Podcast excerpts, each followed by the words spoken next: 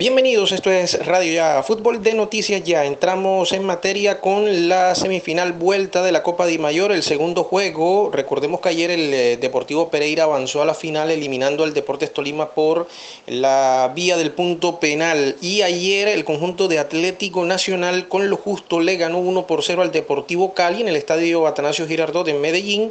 La serie la ganó el conjunto verdolaga por 3 a 2 y se va a jugar la final ante el Deportivo Pereira. Esas finales están pactadas para el 10 de noviembre en Medellín, el primer partido, y el segundo partido, el definitorio, el 24 de noviembre. Así que Nacional y el conjunto del Deportivo Pereira van a decidir la Copa Colombia Di Mayor de este año 2021. Se ha jugado ya otro, un partido ya mejor, el inicio de la liga eh, Di Mayor en la fecha número 15 del clausura, 11 Caldas en Manizales, le ganó 2 por 1 al conjunto de Equidad, le mató toda posibilidad de seguir en carrera, el conjunto de 11 Caldas a Equidad en procura de entrar al grupo de los 8, acercarse al grupo de los 8. De esta manera, Nacional líder 33 puntos, segundo lugar Millonarios 29, Cuarto el Junior 24 y más 5, puesto 16. Equidad se ha quedado con 15 puntos, ha perdido los dos últimos partidos ante Patriotas el domingo y ayer ante 11 Caldas en Manizales. 11 Caldas que aparece en el puesto 18 ya sin posibilidades con 12 puntos, faltando ya eh, técnicamente 6 eh, jornadas para el resto de equipos, 5 para 11 Caldas y Equidad en este caso. Y hay una mala noticia y es que viene de la selección Colombia femenina que por estos días está trabajando en la ciudad de Cali. Hay una baja fuerte por lesión y es la de la mediocampista del Deportivo Cali, Manuela Pavi, eh, que fue la gran revelación y figura de la última liga femenina ganada por las azucareras. Ha sufrido un esguince y rotura de la rodilla izquierda en pleno entrenamiento con la selección el día miércoles y esto asimismo lo ha informado la Federación Colombiana de Fútbol por medio de un comunicado. Colombia va a jugar eh, este sábado en Cali un primer... Eh, partido de preparación ante la selección de Chile a las 5 de la tarde en el Estadio Pascual Guerrero y va a enfrentar otro compromiso con el mismo rival el día martes.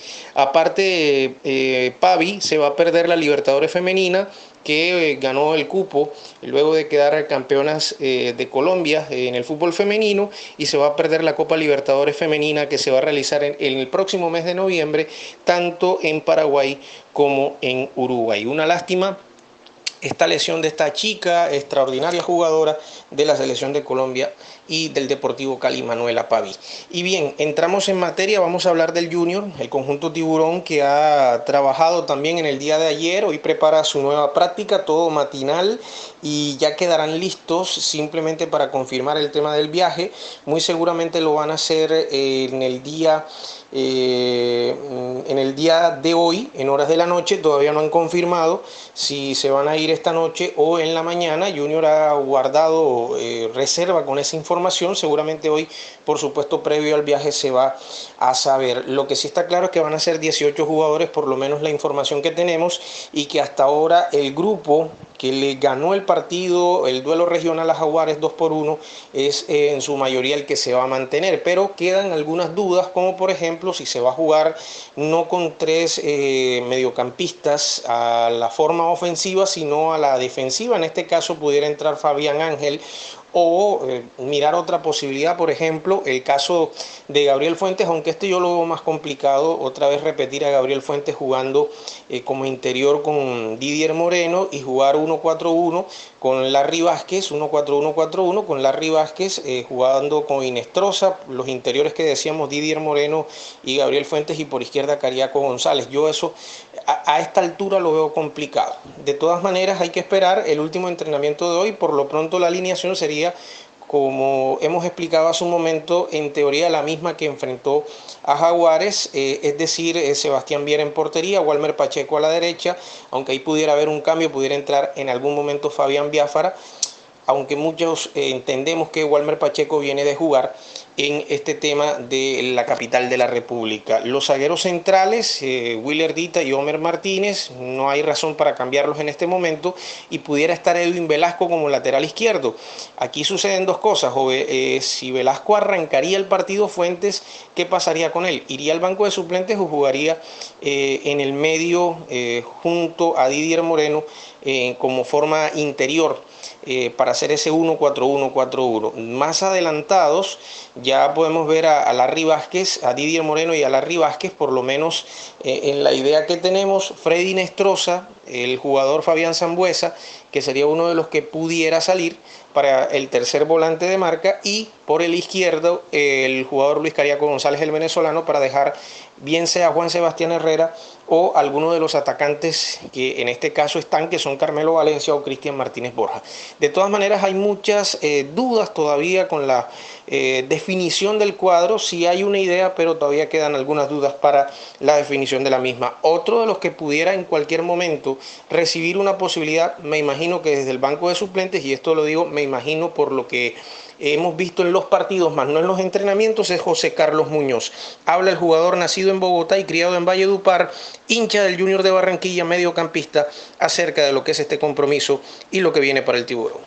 Bueno, sí, es un rival complicado, un equipo que, viene haciendo las cosas muy bien, eh, creo que con un plantel ya con mucho tiempo, eh, pero nosotros vamos con, con la ambición de, sumar de a tres, que, que, esa victoria es muy importante para, para, lo que queremos, para lo que quiere Junior de Barranquilla, lo que esta institución requiere, que es clasificar. Entonces estamos trabajando fuerte para, con la ayuda de Dios, venir victorioso en la ciudad de Bogotá. Bueno, sin duda alguna eh, me llena de felicidad poder contar con, con minutos. Eh, lógicamente estoy trabajando día a día para para poder que, esos minutos cada vez sean un poco más, pero estoy tranquilo, con la convicción que, eso ya llegará con la ayuda de Dios. Eh, es un plantel que, es muy numeroso, que, hay grandísimos jugadores, uno debe tener paciencia, trabajar día a día para, cuando le toque la oportunidad responder. Eh, estos últimos resultados nos han llenado de confianza, creo que el equipo... Eh, ha ido creciendo en la idea de juego, si bien obviamente siempre hay cosas por, por corregir, entonces yo creo que Millonarios sabe eso, que, va a enfrentar a un junior que, viene muy motivado, que viene con resultados importantes.